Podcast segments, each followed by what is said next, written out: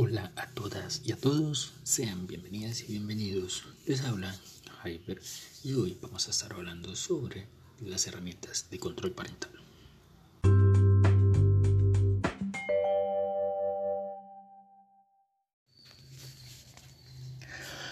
Las herramientas de control parental son básicamente software o programas que se han venido implementando para que los niños, los jóvenes, las niñas puedan tener un mejor uso del tiempo cuando estén conectados con un elemento tecnológico.